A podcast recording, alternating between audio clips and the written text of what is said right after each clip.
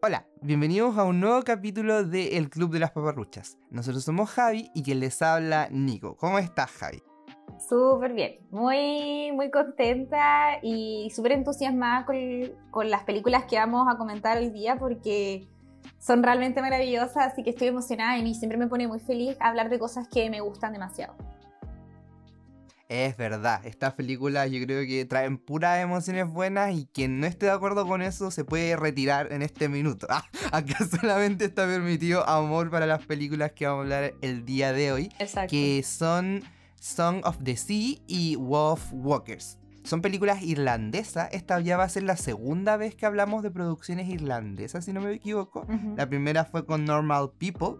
Eh, y en este caso se trata de películas animadas que eh, fueron producidas por una eh, empresa radicada y, y, originaria, oriunda de Irlanda, que se llama Cartoon Saloon. Es una productora pequeñita si la comparamos como con los grandes referentes del cine animado de hoy en día, como son DreamWorks, eh, Pixar, Disney mismo. Eh, sin embargo, yo creo que poquito a poquito con el esfuerzo que han ido poniendo, han, o sea, que, le ponen a sus producciones, han ido, al menos a través del boca a boca, ganándose un puesto, porque al menos, si bien tienen pocas producciones hasta el día de hoy, tienen cuatro eh, largometrajes animados y junto con varios cortometrajes y series animadas. A pesar de eso, igualmente eh, todas sus películas podríamos decir, o al menos yo he visto tres de ellas, tres de las cuatro, eh, han mantenido un buen nivel, un buen estándar. Así que yo creo que es un buen precedente para esta productora. Como dije entonces, las películas específicamente que vamos a comentar el día de hoy son Song of the Sea del año 2014 y Wolf Walkers del año 2020. Estas películas forman parte de una trilogía eh, que es la, la trilogía de la, del folclore irlandés, podríamos decirlo, eh, que tiene esta productora que forma, o sea, y, y, está entonces acompañada por una tercera película que si me recuerda Javi, porque siempre no, nunca encuentro el nombre donde lo tengo Secret anotado. of Kells se llama. Secret of Kells, exactamente, que es la primera de estas tres películas que si no me equivoco también se estrenó el año 2009. Entonces, ya a partir de esta como pequeña premisa nos podemos dar cuenta que esta casa productora de animación, al menos en este, en este con estos tres productos tenía una clara intención de reivindicar un poco el folclore irlandés, eh, también celta podría decirse, y que al menos a mi juicio yo creo que se encuentra bastante bien representado, o más que bien representado, eh, se encuentra claramente ilustrado para alguien que no es tan cercano y que le permite a uno como conocer y adentrarse un poco en este mundo. Algo parecido que de hecho pasó con las películas que hablamos eh, la semana pasada, coreanas, que también eran bastante folclóricas. Eh, y bueno, yo creo que ya con esta pequeña introducción al mundo de esta casa productora podemos dar inicio a, comentar cada una de las películas. Vamos a partir con eh, Song of the Sea, que es la película del el año 2014, como les comentaba. Y que eh, en español comentarles que se llama La canción de El mar y que fue eh, dirigida por Tom Moore con esta productora que, ya les comenté. Y básicamente recoge la mitología eh, irlandesa y celta, sobre todo la figura de los Selkis, que son unos seres que habitan tanto la tierra como eh, el mar específicamente, y que eh, se relacionan mucho con los seres humanos. Eh, esto a partir de la historia de dos niños que son Ben y Sersha, que forman parte de una familia, que al momento de eh, nacimiento de Sersha, que es la hermana pequeña, eh, sufren la pérdida de la madre. Y por lo mismo es que Ben, el hermano mayor, resiente esta situación y enfoca toda su frustración y pena hacia su hermana pequeña, a quien ve casi como el motivo de la muerte de su madre. Eh, y por lo tanto no logra como conectar verdaderamente con ella. Eh, vemos entonces también cómo el padre de ellos eh, durante todo este tiempo no logra superar esta pérdida, eh, desatándose ya en el cumpleaños número 6 de Sersha, una situación que pone en peligro a esta niña a ojos de su abuela, motivo por el cual ella decide llevarse tanto a Ben como Sersha a la ciudad. Sin embargo, al volver a la ciudad, al llevárselo a la ciudad, mejor dicho, eh, estos no van a sentirse a gusto y decidirán escapar de la casa de su abuela para volver a casa con su padre. Y en este viaje que emprenderán en retorno a, la, a su hogar eh, de toda la vida, van a descubrir los secretos que guardaba su familia eh, relativos a su relación con los Selkis y eh, todo también en cuanto a la desaparición de la madre de ambos niños. Y todo también muy relacionado al final con estos cuentos y mitologías de eh, los irlandeses y celtas que la misma madre le relataba a Ben antes de eh, desaparecer para siempre. Y ya con esto en mente, eh, te cedo la palabra Javi para que nos comentes qué te pareció a ti esta noble película llamada Song of the Sea. Bueno, em, primer comentario, como ya lo adelanté hace un ratito atrás, eh, ambas películas me fascinaron. Como dijiste, como bien dijiste, estamos comentando películas de animaciones, algo que no hemos hecho con tanta frecuencia en este podcast, em, que de hecho creo que deberíamos tomar y, hacerlo con más peridiosidad, porque realmente cuando son películas de animaciones y especialmente si están dirigidas como principalmente a niños, por lo general son películas muy lindas. Em, como es el caso de, estas dos películas. Entonces, primer comentario, me, encantó, la encontré preciosa, eh, tanto en el estilo visual, que toda la, animación es maravillosa, es 2D y eh, hecho a mano. Lo que también encuentro que hay que hacer una, eh, un comentario al respecto porque cada vez se toma más la animación 3D, toma, mayor toma mayor terreno y como que quizá la, la animación 2D ha quedado un poco relegada o quizá hay gente que cree que es del pasado, pero realmente fue un placer eh, para mis ojos visualizar esta película porque realmente en cuanto al estilo y la belleza de la animación no hay nada que decir, realmente es maravillosa. Eso por una parte. Bueno, y en cuanto a eso también decir que se capturó perfectamente eh, todos los ambientes más naturales, como especial en referencia a lo que es el mar, está excelentemente dibujado y así también la, la ciudad, que ya quizá tiene un aspecto un poco más eh, lúgubre o, como oscuro y gris, porque se está tratando de hacer ese contraste entre, estas, entre estos dos ambientes y está súper bien logrado. Así como que también las animaciones de las personas hermosas. Entonces, en realidad, todo, todo lo referente a la, a la animación la encontré maravillosa. Y otros aspectos técnicos también, como la música está súper bien realizada, las actuaciones de voces muy, muy bien hechas también. Eh, así que en ese sentido, genial la película.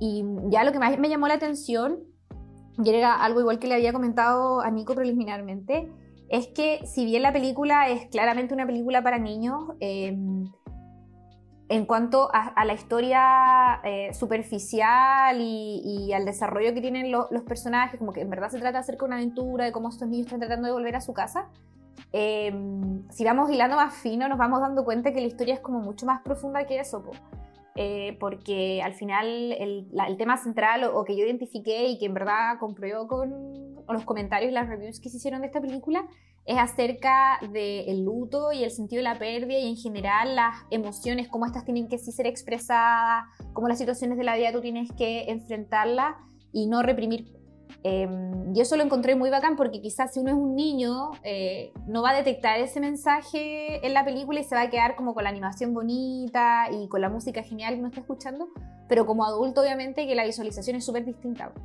Y me encantó eso, me encantó que, que, tratara esas temáticas de una manera tan simbólica, porque la película no es em, explícita en señalar estas cosas que estoy señalando yo, sino que lo hace de una manera bastante poética. Eh, lo que a mí me, fascinó porque el mensaje al final termina siendo súper bello, que ya he, redundado mucho en esas palabras, y no encuentro más sinónimos porque en verdad es demasiado bonita. Y mm, así también, como, como se, se, habla acerca de esta mitología irlandesa, mitología celta, que yo no tenía idea, de hecho, como esta figura de, los, de, la Selkie, eh, de los Selkie más bien, eh, en la película yo no sabía, que, no sabía qué era, entonces fue súper bacán para introducirme en este tema, después busqué un poquito de información al respecto y me pareció súper interesante y fascinante, em, lo que al final también tiene como un fin didáctico, la película, aparte ya de ser como demasiado linda, es también educativa en ese sentido para las personas que no conocemos mucho lo que es la mitología celta. Em, y por último también me recordó mucho la, animaciones o el trabajo que ha sido realizado por el estudio Ghibli, que yo creo que de todas maneras se inspiraron, han tomado elementos de, esa, de esas películas y las han expuesto eh, o han enriquecido los productos de, esta, de, este estudio Cartoon Saloon con, con esos elementos. Así que eh, en general no, puedo, no puedo recomendar más la película, me encantó, la encontré hermosa y me puso muy feliz, como que siento que últimamente habíamos estado comentando varias películas así como fuertes eh, como terribles incluso, y ahora por fin tenemos eh, dos películas que lo único que te producen son buenos sentimientos, o sea, igual hay como momentos emocionales en la misma, pero al final las conclusiones y a lo que se llega son cosas bellas, entonces en ese sentido es como muy linda la experiencia que vamos por ciclos según yo, porque también cuando partimos el podcast partimos bien intensitos, como harto drama, y después como que nos pusimos un poco más, más humorístico, más chill. y ahora de nuevo estamos otra vez intensitos y de nuevo algo más tranquilo. Y bueno, yo creo que no puedo sino sumarme a tus palabras. En verdad, eh, creo que refleja muy bien lo que yo creo que ha sido la opinión de la mayoría de las personas que ha visto esta película específicamente. No por nada, también fue eh, ampliamente alabada en el año 2014 cuando fue estrenada. Incluso llegó a estar nominada a los premios Oscar. Eh, no ganó, pero ya sabemos que eso es porque en general los premios se van para Disney. son premios más, son más políticos, como que en verdad no, premian el verdadero mérito de las producciones, ¿verdad? Exacto. O sea, sin restarle el mérito, obviamente, porque también son buenas, pero de repente podrían hacer eh, un poquito mejor el filtro. Pero efectivamente, pues, o sea, el hecho de que haya sido ampliamente reconocida eh, pero yo creo que igualmente eh, muy infravalorada. Como que siento que al menos el trabajo de estas productoras ha sido, de esta productora en específico ha sido así, como que han, llegado a lo alto, pero no es que hayan, se haya hecho tanto eco de eso. Entonces me llama la atención porque eh, como dijiste, el tema de la animación 2D es un detalle que, se utiliza muy bien, es muy hermoso cómo van combinando distintas técnicas, como que no solamente el, dibujo con, la mano, eh, sino que también los trazos con, no sé, pinceles en acuarela, y así como las distintas formas de eh, pintar los fotogramas que al final van creando como cada uno de estos cuadros una literal pintura, una, una pequeña obra de arte. Em, si bien, bueno, yo creo que eso lo podemos ir comentando al final, pero adelantar que si bien se nota que hay como un progreso en, en cuanto como a la calidad de la animación y, y, quizás de la misma, de los mismos dibujos de una película a la otra, eh, esta no se queda corta, como que en verdad se nota, o sea, Wolf Walkers no podría haber sido tan bonita si es que no hubiera existido Song of the Sea, como que están acá bien asentados los principios de la animación de este estudio. Y cáchate que eso que mencionabas tú respecto a la como a la referencia de ciertas películas del estudio Ghibli, em, Tom Moore en ciertas entrevistas lo ha comentado, pues de que parte de sus referencias en cuanto a la animación son efectivamente un par de películas del estudio Ghibli y en general como su propuesta, que también son películas que, eh, como adelantábamos en el comentario de eh, la linterna, la, la tumba de las luciérnagas, son para niños propia, como visto, si lo vemos como muy en simple, pero siempre con un mensaje un poco más profundo. Y yo creo que eso es súper bonito también. Igual en general yo siento que las películas de animación están tendiendo a hacer eso. Es como una tendencia bien general que yo creo que busca también que más que el público objetivo sean los niños, es que sea la familia. Y así como que todos se vayan con algo al final para la casa después de ver la película. Pues no solamente como los papás aburridos de haber acompañado a los hijos, sino que también haber entendido eh, un trasfondo más allá. Eh, de hecho, Tom Moore también comentaba eh, en unas entrevistas que lo que él buscaba cuando hacía sus películas era lograr un efecto como lo que a él le pasó cuando vio ET, que era justamente aunar a toda la familia alrededor de la pantalla del cine, de la televisión, y que todos disfrutaran de igual manera, pero quizás a través de distintos mensajes o distintas señales. Entonces esa era como su fiel inspiración. Y yo creo que está súper bien reflejado. Aunque yo no siento que al menos la, como las propuestas sean tan sutiles, sino que de hecho siento que eh, son bien claras y yo creo que los niños también podrían entenderlas, pero también siento que hay otras cosas que son un poco más profundas. Pero por ejemplo, eso que tú decías de em, este tema de las emociones, de cómo lidiar bien con ellas, yo creo que está metafóricamente representado, pero súper claro. No siento que sea como que busquen ser demasiado alambicados sus mensajes. Eh, lo cual encuentro que es súper correcto, pues, porque al final también hace que eh, todo tipo de público pueda acceder a los mismos con mayor o con menor eh, profundidad claramente. Y, bueno, habiendo dicho eso, ya creo que queda claro que a mí me encantó esta película. me, gustaría que se difundiera más aún como el conocimiento de la misma. Esperemos que nuestro podcast haga que... Contribuya a eso que contribuya a que se masifique un poco más. Y, bueno, em, yo creo que ya habiendo dicho esto, podemos como empezar quizás a desglosar un poco estos temas.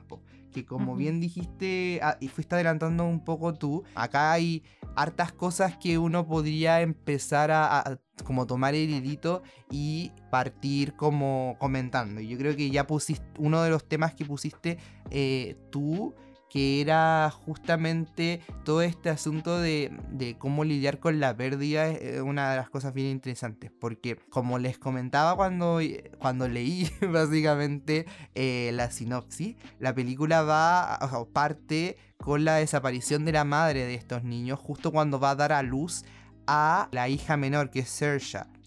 Y a partir de ese momento, como que el papá queda en un estado de desolación tremendo y como que su vida es un poco gris y él como que se ve como una persona deprimida. Eh, que, ya que perdió al final como al amor de su vida, pues si bien tiene a sus hijos, que para él lo son todo, claramente hay algo que le falta y, y esto imprime un poco todo el, todos los espacios que lo ocupa al principio de la película. Porque al principio de la película ellos, nosotros vemos que ellos también viven eh, en un faro, en una isla con un faro donde viven el papá, sus dos hijos y el perro, Q. Y, nadie más, y es justamente un, lugar súper inhóspito, súper gris, que si bien es bonito, igualmente a mí al menos me evoca como esa, eh, esa melancolía detrás. Em, y bueno, este hombre claramente no supo cómo lidiar con la pérdida a tal punto que al final su mamá, eh, que tampoco lo ayuda mucho a ese respecto, termina llevándose a sus hijos porque cree que están mal cuidados. Y por eso es que parte este conflicto de que son llevados a la ciudad. Y todo esto también a partir de que vamos descubriendo por otro lado que la hija menor, Sersha, tiene o pertenece o tiene una ascendencia a un tipo especial de criaturas mágicas o hadas o fey eh, que son los, los Selkie. Entonces, ese es como un poco el, el, el, punto de partida en cuanto como a esta temática. Sí, eso, eso, eso que acabas de señalar tú es totalmente cierto. Y mm, acá te, enfocaste y muy bien, de manera muy acertada, en cómo es que este hombre está mal lidiando con la pérdida de su mujer, de su señora.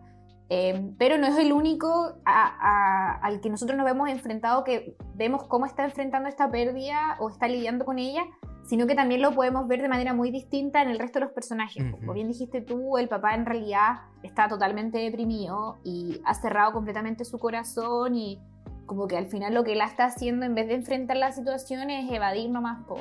Y por eso yo decía que al final los personajes mitológicos o fantásticos de la historia reflejan un poco lo que son los personajes humanos, porque una figura importante es este eh, Dios.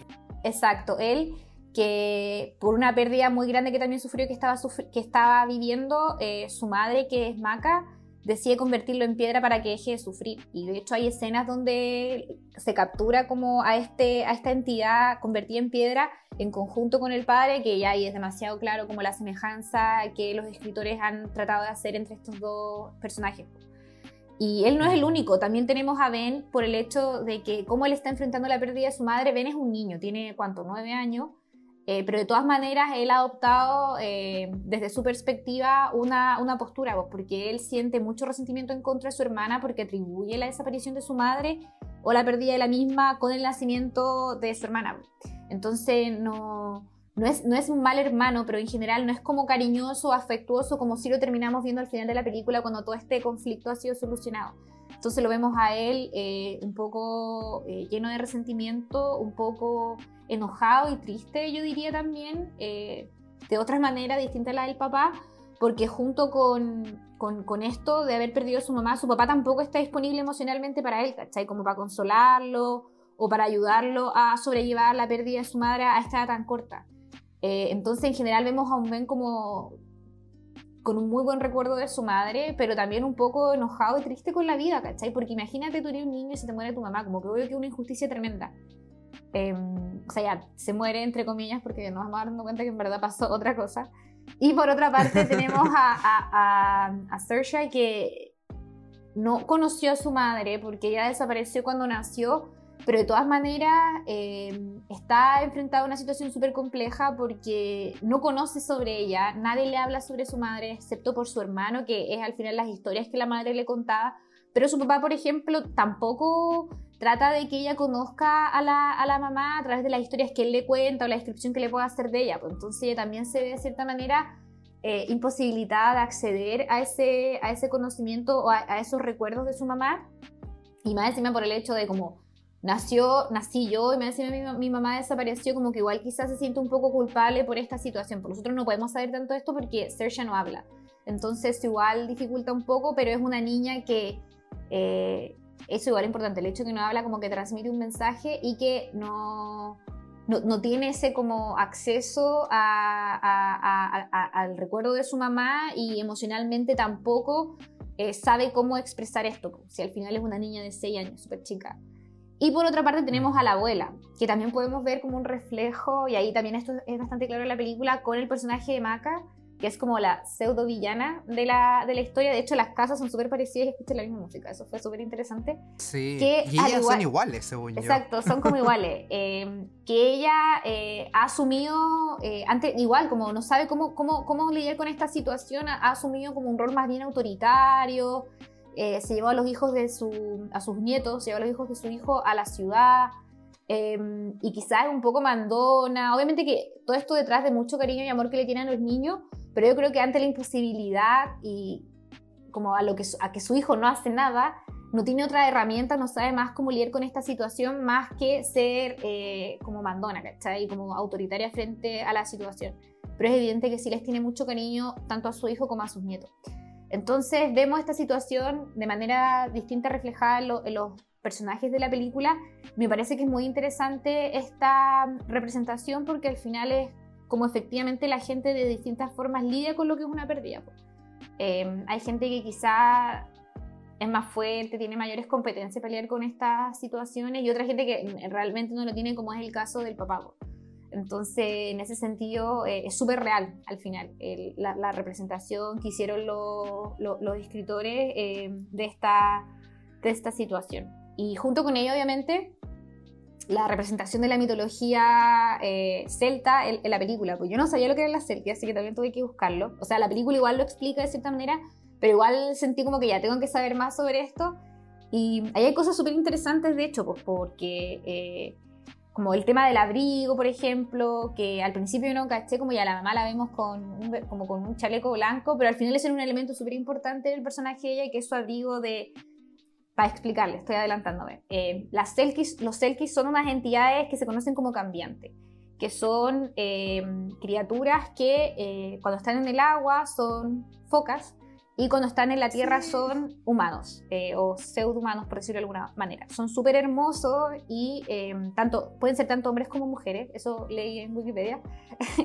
y eh, la cosa es que este abrigo que ellos tienen y que se ve reflejado en la película es súper fundamental porque ellos sin él no pueden volver a la, mm, al mar, que es donde realmente pertenecen, pues, porque ese es su origen. Y mm, también leí que ellos solamente pueden estar siete años en la Tierra y para poder prolongar su, su, estadía ahí tienen que volver al mar por esa misma cantidad de tiempo. Pues. Y entonces igual se ve reflejado en, en, en la película. y en, el momento en que pasa este plazo, como que empiezan a debilitarse y mm, como casi que perder la vida básicamente, eh, para lo que tienen que volver a tener su abrigo y volver a introducirse en el mar y volver a sus orígenes. Eh, aparentemente ellos pueden llevar una vida súper feliz en la Tierra, pero eh, al final siempre van a estar rememorando y eh, con mucha nostalgia y melancolía respecto de su vida pasada y sus orígenes. Como que al final les vuelve súper obvio. O sea, si uno viene, proviene de un lugar, un lugar, siempre como que de cierta manera te ata o tus raíces te llaman. Que es lo que sucede con estas entidades. Y de hecho también vi que en la mitología celta, eh, acá obviamente no está reflejado porque es una película para niños, pero aparentemente los hombres, eh, pescadores o quienes tenían encuentros con Selkie, muchas veces les robaban su abrigo para tenerlas como a las mujeres como esclavas sexuales. Lo encontré demasiado terrible, pero es parte como de la, de la, de la mitología celta. Obviamente acá esto no está, no está reflejado porque es una película para niños. Claro. Y por lo que podemos entender de la historia, al final el hecho de que la mamá de, de estos niños, Brona, estuviera en, en la tierra era porque ella quería, como que efectivamente uno puede ver como que en realidad este es un matrimonio que, donde hay mucho amor y todo, pero al final tiene que volver al mar porque es donde ella pertenece.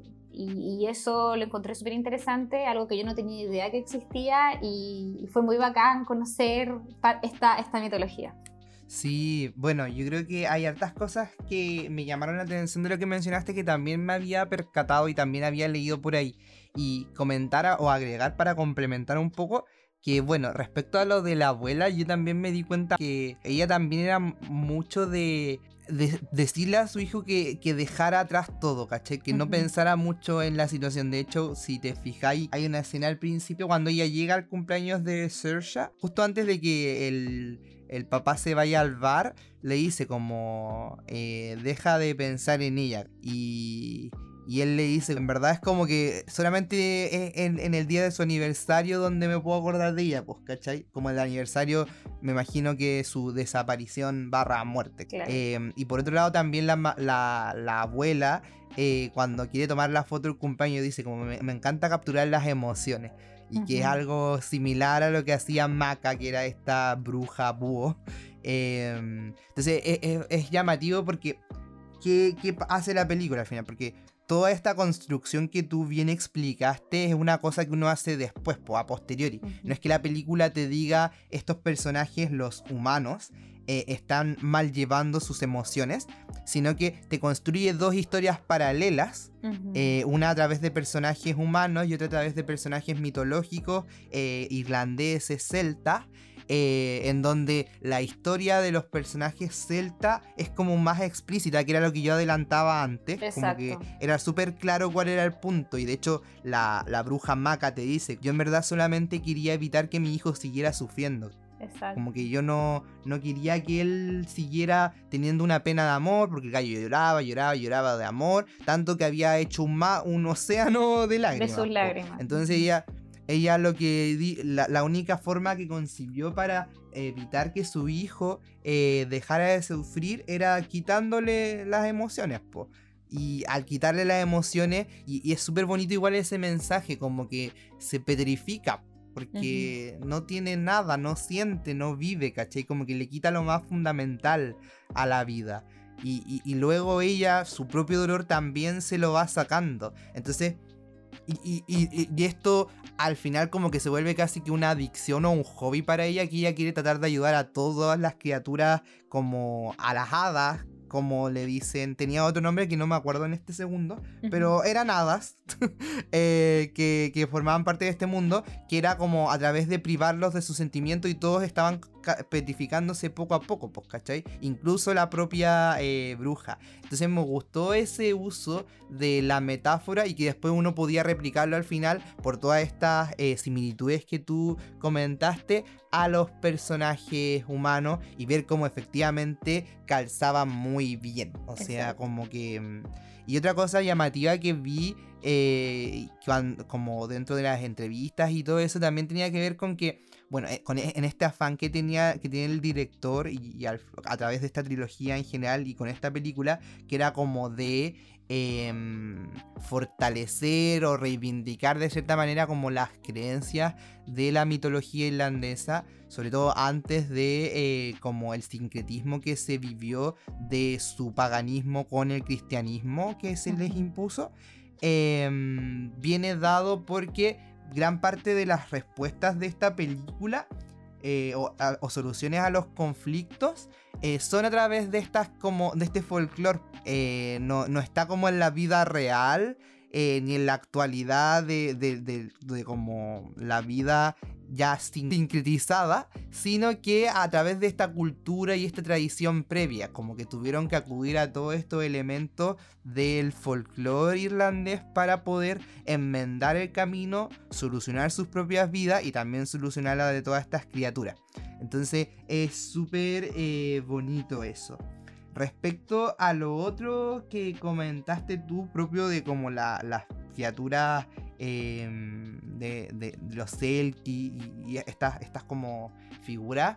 Eh, Que te estaba escuchando eh, lo que decía y de que tienen que eventualmente volver a su lugar, que era como el mar y todo eso. Y te lo juro, te lo juro, te lo juro, que yo ya creo que estoy rayando la papa, lo veo en todas partes, pero es muy parecido a la, eh, al cuento de la princesa Kaguya, que es un cuento que se hizo película por el estudio Ghibli, que también parte de la historia es de como una chica que viene de la luna y que eventualmente también añora como volver a casa. Entonces eh, es llamativo como aparentemente toda esta, esta intertextualidad que podríamos tejer va mucho más allá al parecer. y, y, es llamativo ver también cómo en diversas culturas se van replicando relatos bien parecidos que tratan un poco de la pertenencia a ciertos lugares y yo creo también un poco acerca de la libertad y lo que uno... Eh, eh, y, que al final uno tampoco le pertenece a nadie, sino que más a uno mismo. Y de hecho, em, leyendo por ahí también, caché que Sersha, eh, el nombre, si, lo, si se traduce como una palabra, es freedom o libertad. Entonces, eh, eh, eh, es, lindo ese simbolismo que se usa acá porque al final Sersha, que era esta Selkie que eventualmente tenía que volver al mar porque veíamos que estaba débil, a pesar de que había conseguido su abrigo, aparentemente tenía que volver al mar. Sin embargo, ella tiene la libertad por una cosa que no entendí tanto, en verdad. Porque es mitad humana porque es mitad humana, entonces puede, ah. puede, tomar la decisión de quedarse en la tierra o volver al mar. En ah, cambio, su mamá, como era completamente selkie, tenía que volver sí o sí a, su origen. Mm, ya, bueno, y por eso entonces es que ella tiene la libertad de, de poder como elegir y guiarse. Entonces me gusta cómo hay distintos simbolismos acá. Eh, y yo creo que al final e, e, es, lo más destacable, porque ya yo queda claro como de todo lo que hemos dicho, de que la película tiene muchas capas y que dependiendo de cuánto uno quiere profundizar o no, eh, puede llegar a muchos públicos y eso yo creo que es súper destacable. Exacto, sí. Eh, estoy totalmente de acuerdo con, con, todo eso que dijiste y me parece también súper interesante el comentario de que al final como que todos estos cuentos mitológicos se van replicando en las distintas culturas lo que al final yo creo que, eh, al final como son construcciones humanas, todas estas historias, eh, replican un poco o son reflejo más bien de lo que es la esencia o la naturaleza humana, pues, ¿cachai? Como que esto de volver a donde, donde perteneces es algo que también hemos comentado anteriormente cuando hablamos de la película mexicana Ya no estoy acá, ¿cachai? Al final, aquí, perdón.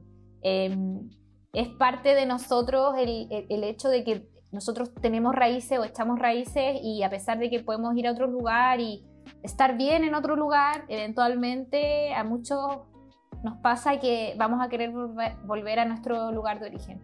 es algo muy eh, intrínseco en la naturaleza humana. Y, mm, y eso yo creo, no, no, sé si, no sé si decir más porque ya hemos, hemos comentado harto respecto de esta película. Lo, lo, que sí, ese comentario que me dijiste, la significancia del, del, del nombre, igual lo leí.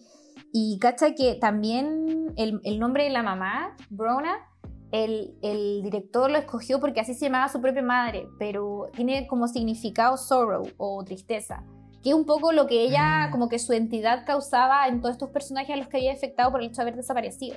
Y el hecho de que Sersha signifique libertad, al final eh, es súper lindo y como muy poético porque la intervención de ella y cómo ella ayuda a su familia eh, permite que ellos se liberen como de esa carga emocional que estaban sufriendo y por fin puedan enfrentar de una manera mucho mejor la pérdida eh, o el distanciamiento que la mamá tiene que tener respecto de su familia. Y eso lo encontré muy lindo. Y al final, como vemos eso, pues que están todos bien ahora, ¿cachai? Como después de este suceso, la niña puede hablar, está feliz, decide quedarse con su familia, el niño igual por fin es afectuoso y comprensivo y acepta a su hermana. El papá también está contento, la abuela por fin ya deja de estar tan preocupada. Eh, de la situación que están viviendo y terminase con este, con este final muy lindo. Eh, así que nada que decir ya más de la película, solo que es hermosa y que la disfrutamos muchísimo. Totalmente. Y bueno, con ese pase entonces damos inicio al comentario de la segunda película de esta productora, que es Wolf Walkers, o en español que es llamada Espíritu de Lobo.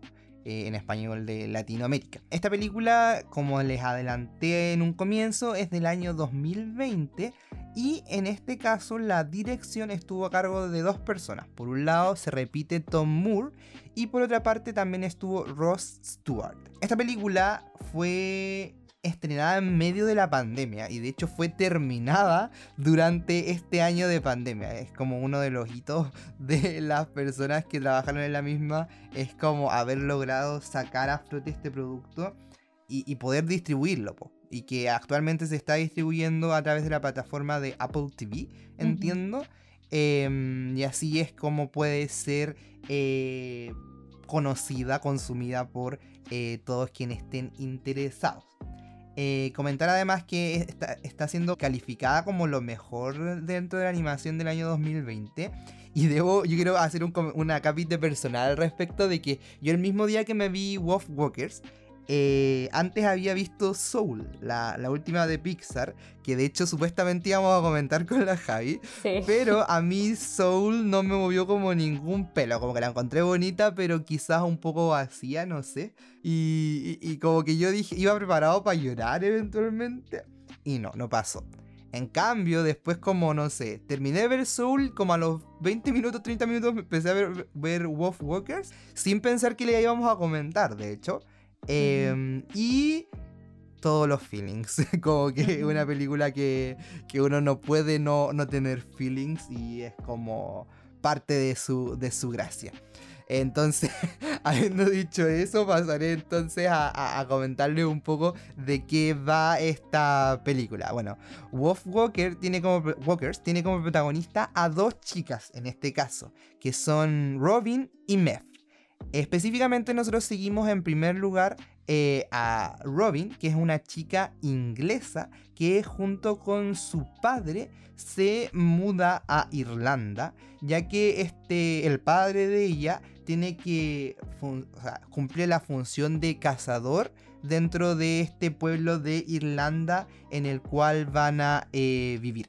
Entonces vemos como en un principio esta chica Robin tiene que ir adaptándose un poco a esta sociedad de la Edad Media eh, irlandesa que es totalmente distinta a la sociedad inglesa a la cual ella estaba siempre acostumbrada. Ella em, quería, al igual que su padre, ser cazadora, cazadora de lobos, ya que hay como una gran... Em, propaganda en contra de los lobos y ella obviamente está a favor de esta propaganda en contra de los lobos. Y por lo mismo es que decide partir al bosque eh, para ayudar a su papá. Y en ese contexto es que se encuentra con eh, una manada de lobos que está liderada por Mev, que es una Wolf Walker. Eh, Y a partir, que, cosa que vamos a ir explicando obviamente más adelante. Y a partir entonces de este encuentro entre estas dos realidades súper distintas, entre estos dos personajes tan diferentes entre sí, vamos viendo cómo se irá hilvanando una linda amistad eh, en la cual eventualmente Robin se verá un poco conflictuada entre los intereses de su padre y la comunidad a la que ella pertenece versus los intereses de esta amistad tan linda que ha generado con el personaje de Mev y en donde por primera vez yo diría desde que llegó a Irlanda eh, siente como una pertenencia. Pertenencia, ¿por qué? Ya vamos a saber. Así que con esa introducción, Javi, te doy la palabra. ¿Qué te parece a ti, Wolf Walkers? Sí. Bueno, acá replico un poco mis comentarios respecto de mm, Song of the Sea, porque también se trata de una película maravillosa, hermosa.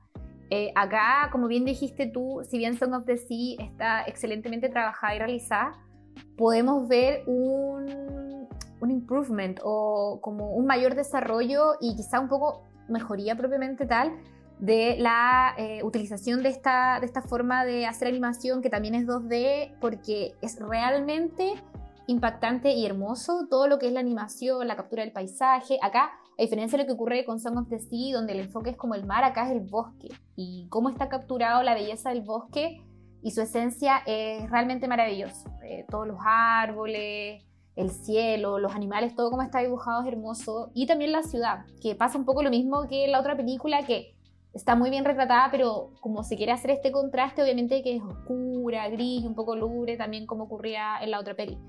Em, y en ese sentido, como excelentemente realizado las animaciones, todos los ilustradores y animadores que, participaron, un gran aplauso porque es bellísima. Em, tanto como en cuanto a la naturaleza como al diseño del personaje es muy bacán. Como tienes a las niñas que son súper tiernas, muy bonitas, y también como a los malos, no sé, por Lord Protector, eh, como este gallo gigante, malo, como casi que gris y, con esa voz que tiene y todo, está muy bien, muy bien reflejado, porque al final acá igual es una especie de crítica a la, a la invasión que hicieron los ingleses en Irlanda eh, por parte de Lord Cromwell, que sería como este Lord Protector. Y mm, en ese sentido, excelente el trabajo técnico, la música es muy, muy, muy, muy, muy linda, muy bacán también. Hay una escena en particular que es cuando hay una interacción muy importante entre, entre Mev y entre Robin, eh, cuando pasa a tomar otra, otra forma y esa música en ese momento es bella, bella, bella, de verdad. Después la busqué y todo porque es muy bonita. Y mm, el trabajo también de los actores de voz es excelente. El que hace de papá de Robin es Sean Ben, el de Game of Thrones, así que es igual fue bacán encontrarse con su voz nuevamente. Eh, y ya, sí, y, ya la historia... y no muere. Eh, y no exacto. Eh, y ya la historia es bella, bella. Como acá vemos hartas cosas reflejadas, como bien decía y tú, esta, nuevamente acá hablamos un poco del sentido de la pertenencia y la incomodidad que Robin está enfrentando porque está fuera de su casa. Eh, un poco también el hecho de que tiene que subyugarse a lo que la sociedad indica de que es a lo que una mujer se tiene que dedicar versus lo que ella realmente quiere hacer. Como que igual hay implícito un eh, mensaje feminista que a mí me encantó y por hecho también que las protagonistas son ambas mujeres. Em, por otra parte también está el, el, tema de la familia, eh, el, el, reflejo de cómo la, la, unión de la familia y lo importante que es estar cerca de las personas que son tu familia también, no solo por parte de Robin, sino también por parte de Messi y su madre, que eso igual lo encontré muy lindo. Eh, la amistad, eh, que es bella entre estas dos niñas, tan inocente y puro. Como que en verdad de repente me da un poco de pena ver estas películas de niños porque digo como qué lindo era ser niño y como que en verdad, ya, ser adulto igual es bacán, pero uno cuando es niño como que es feliz por las cosas más sencillas, pues, ¿cachai? Y como acá un poco está reflejado eso me parece muy, muy bonito. Y también otro mensaje como un poco medioambiental en cuanto a la protección de los bosques y el respeto que se tiene que tener de los animales que en él habitan, em, de un sinfín de otras temáticas y mensajes que la película está, está tratando de enviar que a mí me parecen realmente maravillosos. Eh, combinado con, el tema de la animación, que hacen que la película en general sea totalmente maravillosa. Y como que me pasaba eso que decías tú, de que mm, muchas veces uno puede tener este prejuicio que las películas de niños son como ya, súper sencillas quizá, y como que un poco tontas incluso, pero acá no pasa eso, como que en verdad uno queda súper involucrado con la historia de estas dos niñas y quería saber qué pasa. Y de hecho me, me pasaba ya como al final, cuando todavía no se había solucionado el conflicto y uno piensa que algo va a pasar, que es muy terrible. Y yo decía como, no, no puede pasar eso, porque esta es una película de niña tiene que terminar feliz, sí o sí. Y yo así como que casi Sí. que atacada y un poco triste. Y después ya, obviamente pasa lo bueno y es como, ay, ya, menos mal, porque no, no podía terminar así. Esta película ya me involucré demasiado emocionalmente y si pasa eso que creo que va a pasar, como que voy a quedar totalmente destrozada y mi corazón roto. Pero por suerte no, no ocurre y termina de una manera muy bella. Eh, quizá igual un poco predecible, podría decirse, porque ya como que está este... Yo debo decir este- que el cierre cierre no me gustó. Ah, ya, mira, acá hay una crítica al respecto. Yo sentí que era un poco predecible, como que ya, obvio que quizá iba a pasar eso, pero da lo mismo, porque al final eh, es la manera perfecta de poder terminar una historia que se estaba construyendo de esa forma, ¿sabes? Así que, mm, nada, en verdad, como hermosa, hermosa la película, entiendo perfectamente por qué la gente está diciendo que es de lo mejor de la animación en el año 2020, yo creo que sin duda va a estar nominada a varios premios, creo que de hecho ya lo está. No sé si vaya a ganar, pero al menos que, que ya tenga mayor reconocimiento. Va a ganar ya- Soul. quizás eh, como el hecho de que ya pueda ser distribuida mediante una plataforma un poco más masiva como es Apple TV y que esté ganando alto reconocimiento me parece genial. De hecho, leí una, mm, un, un- una- un reportaje que le dedicaron a, uno de los- a un animador chileno que se llama Víctor Paredes que participó en la realización de esta película en la tercera. Así que eh, es bacán que... Y de hecho yo caché, o sea, había, había escuchado de la película, pero fue como a partir de esta entrevista y saber que un chileno había participado en ella, que fue como ya la voy a ver.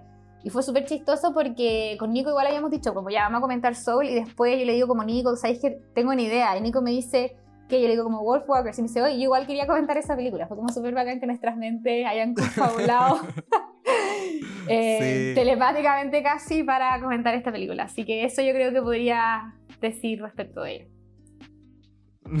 Muy bien. Bueno, eh, por mi parte yo creo que me encantó todo lo que tú dijiste. eh, creo que no voy, a, no voy a reiterar en ello. Y solamente quiero recalcar que a mí el punto final, final, final, final, final de la película no me gustó tanto.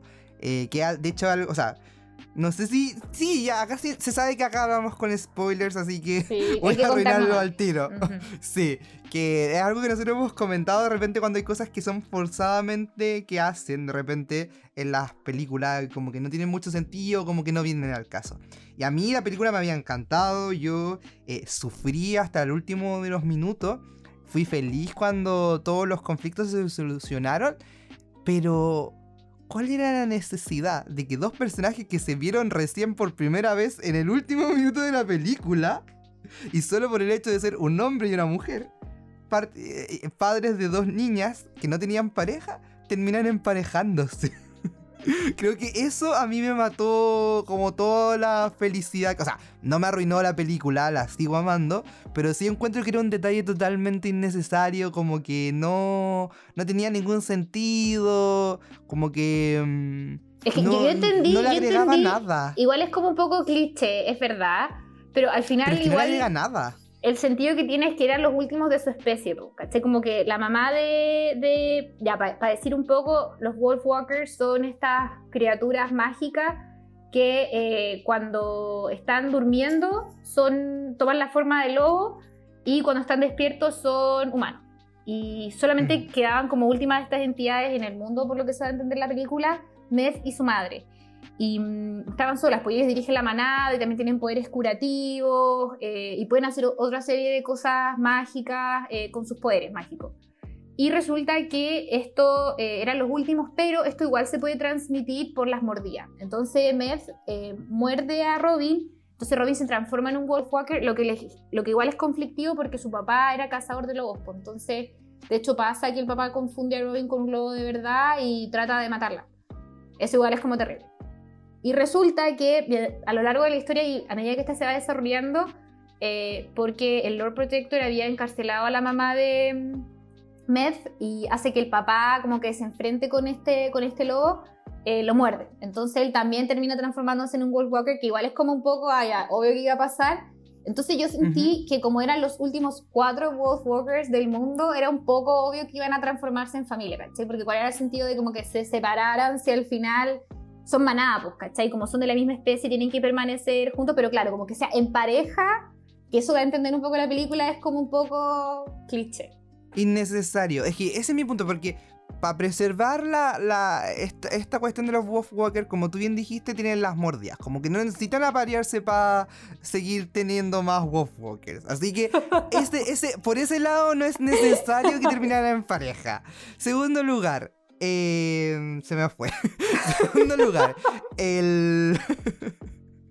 el hecho de que sean familia, o claro, o como una sola manada, o que deambulen juntos como por el mundo con el resto de los lobos, no implica necesariamente que tengan que tener una pareja, ¿cachai? Entonces, por eso voy como que, claro, o sea, uno puede entenderlo como, ah, ya el típico final, pero lo que voy es como, era una película que en sí misma estaba tratando de romper tantos esquemas, como tú dijiste, una película que tenía un mensaje que uno podía calificar como feminista, que a nivel de animación y técnica estaba innovando o estaba replicando eh, estándares de innovación de otros estudios.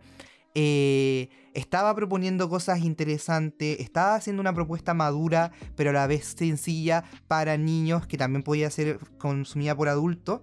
Pero a pesar de eso, igualmente optaron al, en este, pero insisto, es un punto súper final, como que literal es casi que podríamos decir como post final final, eh, el que ellos terminaran juntos, ¿cachai? Entonces, ese es mi punto, que al menos para el tipo de historia que estaban construyendo y para eh, lo que yo la expectativa que yo tenía no era totalmente no era nada necesario sobre todo porque claro si bien nos dan a entender de que la la, la mamá de Mev sigue siendo como la líder de la manada y sigue siendo una sociedad matriarcal em, a pesar de eso, igualmente está la, la, introducción de esta figura del papá de Robin como la pareja, ¿cachai? Que no estoy diciendo que sea malo, pero mi punto es que no, no está bien construido.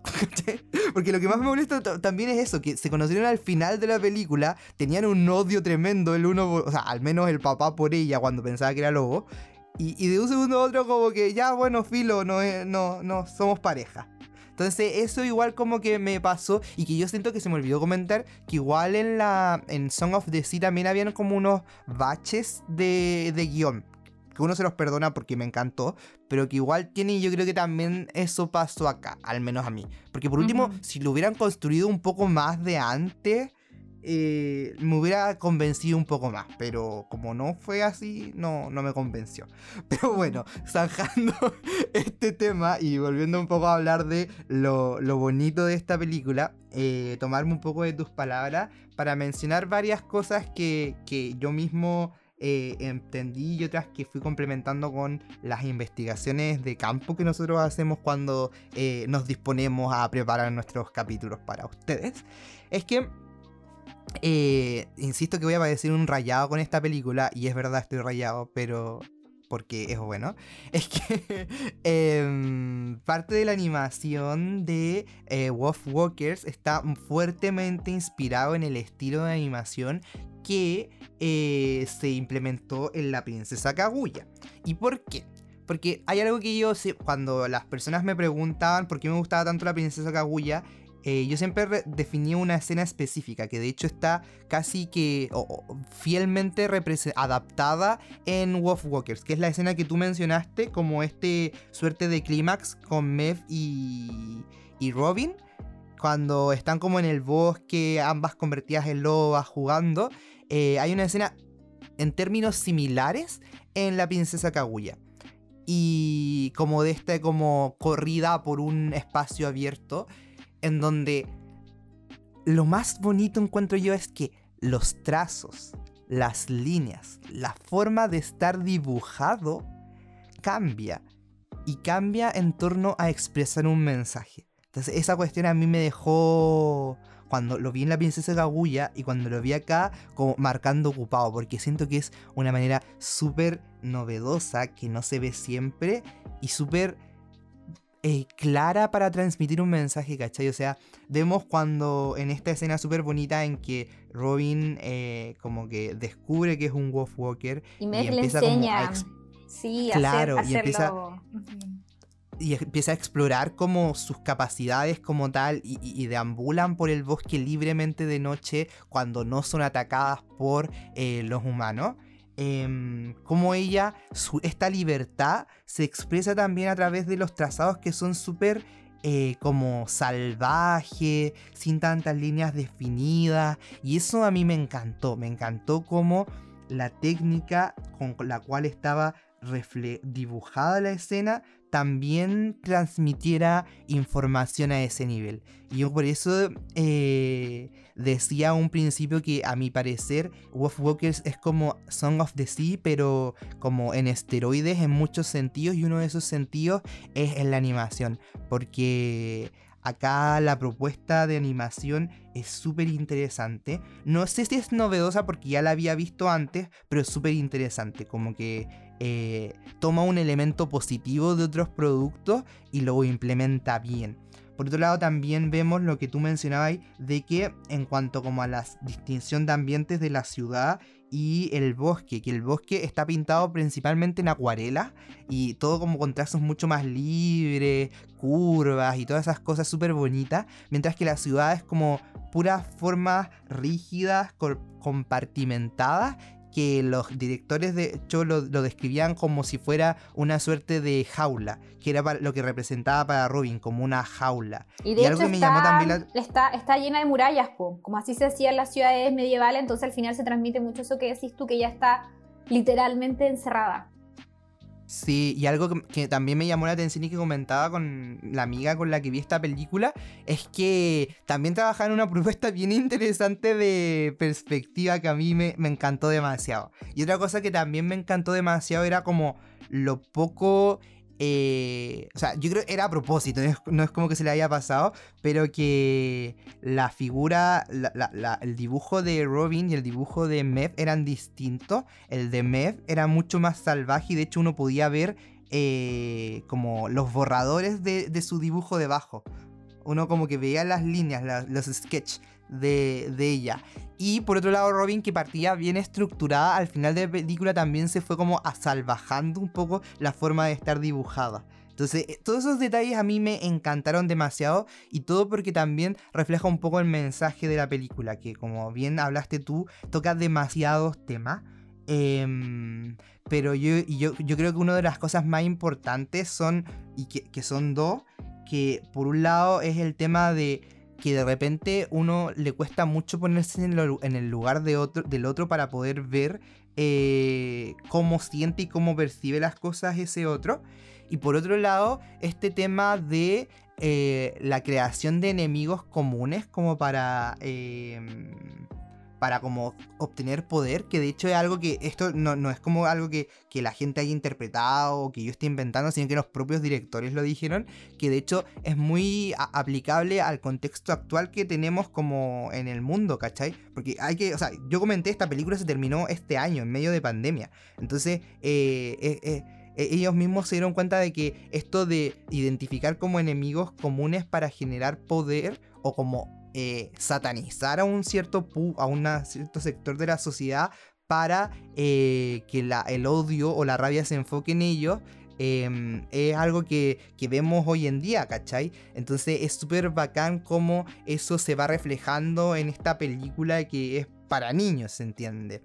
Y, que, que, en este caso está reflejado a través de los lobos, porque el, este Lord Commander, Protector, perdón, eh, como que reflejaba todos los problemas de seguridad de este pueblito de Irlanda en la presencia de los lobos. Mientras que, eh, y, a través como de la cacería de los lobos y la destrucción del bosque donde estos vivían para erradicarlos, es que él buscaba como consolidar su poder, mientras que la gente del pueblo mismo que estaban eh, colonizando, eh, como que no veían tan así la presencia de los lobos. Si bien les tenían miedo, como que no. Igual habían ciertos personajes al menos que eran más respetuosos, sobre todo por la figura de los Wolf Walkers, eh, que como tú bien dijiste también tenían como otras características, poderes curativos y eran como bastante mágicos.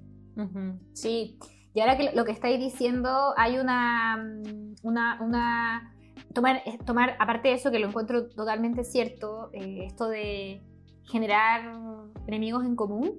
qué es lo que pasa acá con, con, la figura de los lobos, también hay un mensaje respecto de la, de la invasión, ¿cachai? De la ocupación que pueden hacer ciertas eh, personas en otros territorios, ¿cachai? Lo vemos como en el caso de los ingleses en esta, en esta comunidad, en esta ciudad irlandesa, pero también de parte de los humanos en un territorio que le pertenece originalmente a los lobos o a las especies que iban en el bosque, ¿cachai? Entonces como que se van replicando y proyectando ciertas ideas en distintos aspectos de la película, lo que a mí me parece realmente bacán. También, por ejemplo, la relación que tiene Robin con su papá, como eso también está reflejado en la, relación que tiene Med con su mamá, eh, la unión especial que los une, o sea, que, los, sí, que los une. Y así otra, otras historias a lo largo de la película que si uno va como hilando más fino o meditándola más o viéndola por segunda vez te va dando cuenta de estas cosas y cómo también eso está expresado eh, no a través de diálogo o exposición, que nosotros ya hemos comentado, sino a través de lo que es la animación propiamente tal. ¿cachai? Como que eso es demasiado bacán que, que, lo, que se hayan hecho caro eso lo, el director en la película. De hecho, em, tiene otra, otros estilos de animación la película cuando, por ejemplo, se transforma en el logo o hay ciertas visualizaciones de un momento súper emocional que están viviendo y así distintas cosas que al final nos van, van, van dando cuenta de lo rica que es la película, no solo en cuanto a todos los mensajes que nos están transmitiendo, lo bonita que es también por eso, sino también en cuanto a eh, la animación y cómo esta está expresando los mensajes que quiere contener. Que al final hacen que sea una película como la que es, porque recibió gran aclamación y mucha atención de críticos y espectadores. Así que mm, me encantó esa descripción que hiciste de la, de la escena, porque esa también yo creo que fue mi escena preferida yo lo dije por la música, que era muy linda, pero también el tema de la animación específico en esa escena fue realmente espectacular. Sí, y complementando algo que tú has comentado eh, respecto como al tema de la colonización. De hecho, yo creo que ese tema, incluso aparte de la colonización que se critica como específicamente en este contexto de ingleses a irlandeses, que fueran mucho tiempo una colonia, entiendo que inglesa, eh, también em, Víctor Paredes, este muchacho que tú comentaste que, que fue parte del de equipo de trabajo de esta em, película, decía que también es algo que uno puede ver como en la colonización latinoamericana, como el tema ese, pues de que se apropian de eh, territorios que eh, ya estaban habitados, como que ya tenían gente que los moraba y, los erradican a través del exterminio, a través como de satanizarlos, demonizarlos, eh, de hacerlos ver como que fueran un enemigo y que yo siento que en la actualidad como que al menos en Chile se puede todavía ver por todo el conflicto que se ha mantenido a lo largo del tiempo en territorios mapuches, ¿cachai? Entonces es al final muy interesante y, lo comento también porque leí una entrevista donde eh, los los directores de esta película señalaban que, voy a tratar de citar textualmente o parafrasear, eh, que ellos decían que al final las historias ayudan a los niños a lidiar con lo que están viviendo en la realidad. Eh, porque ellos viven siempre separados de la realidad, eh, como del mundo real, y que, al cual entran como de, de improviso cuando se vuelven adultos.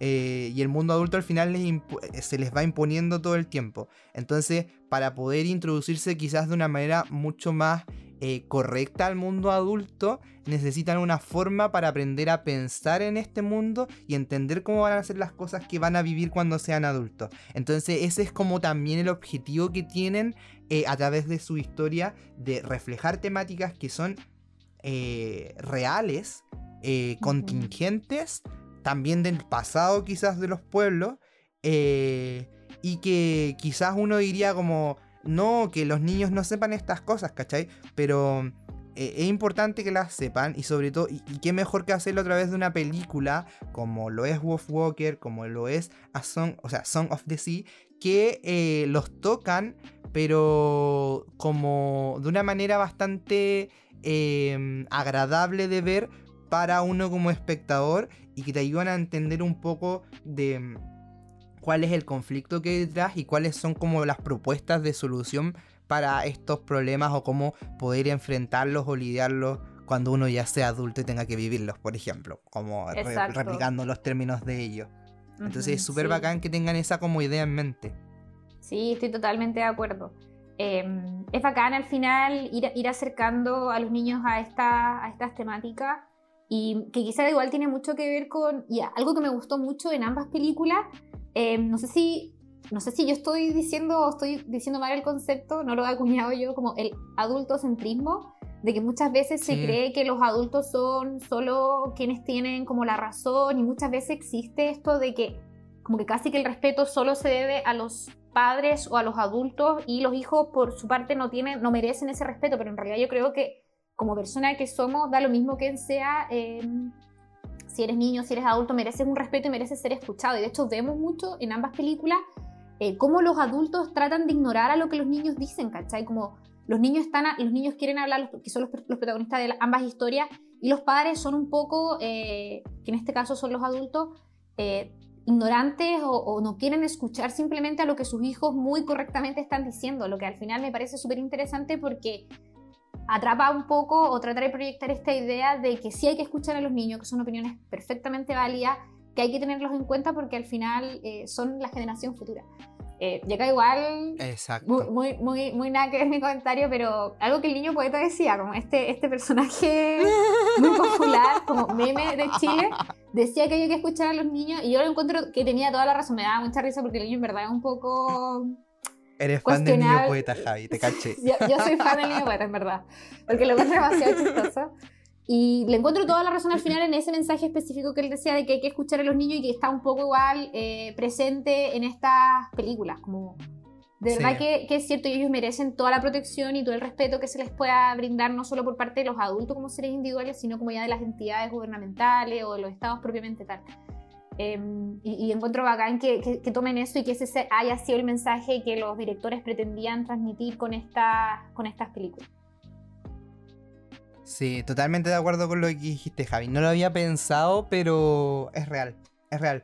Y yo creo que eso es lo que una de las cosas que más hace bacán al final las propuestas que están haciendo este, este estudio eh, pequeñito pero incipiente pero que cada vez gana más adeptos y que esperamos entonces que, que, siga surgiendo y que este comentario haga que más gente se sume a, los fanáticos del mismo.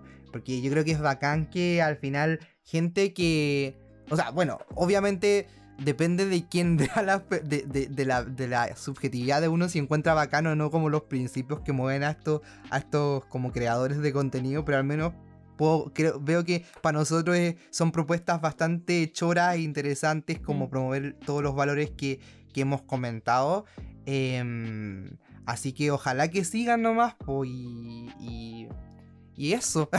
no sé si, si quisieras agregar algo más o ya podemos dar por cerrado este capítulo. Yo creo que ha estado bien intenso, pero muy, muy divertido. Sí, no, yo lo he pasado genial comentándolas. Eh, lo único que sería reiterar lo mucho que las recomendamos. Son ambas excelentes películas, excelentes alternativas quizá para lo que estamos como inundados de películas de Disney, que ya sí son súper bonitas muchas, muy, muy, muy interesantes, pero también hay otras cosas que, consumir que son menos eh, conocidas y que sí merecen la, atención de espectadores, creo yo. Exacto. Así que eso. Así que eso. No, yo creo que con eso nos despedimos. Eh, les invitamos a que nos escuchen todas las semanas. Como siempre les reiteramos, estrenamos capítulos todos los viernes a las 6 de la tarde puntualmente. Y eh, que si desean vivir una experiencia totalmente, una full experience del Club de las Paparruchas, nos sigan también en nuestro Instagram, arroba el Club de las Paparruchas, donde estamos comentando otras cosas adicionales de los capítulos que estrenamos. Así que muchas gracias si es que llegaron hasta este punto del capítulo y eh, nos despedimos. Para la próxima. Chau. Adiós.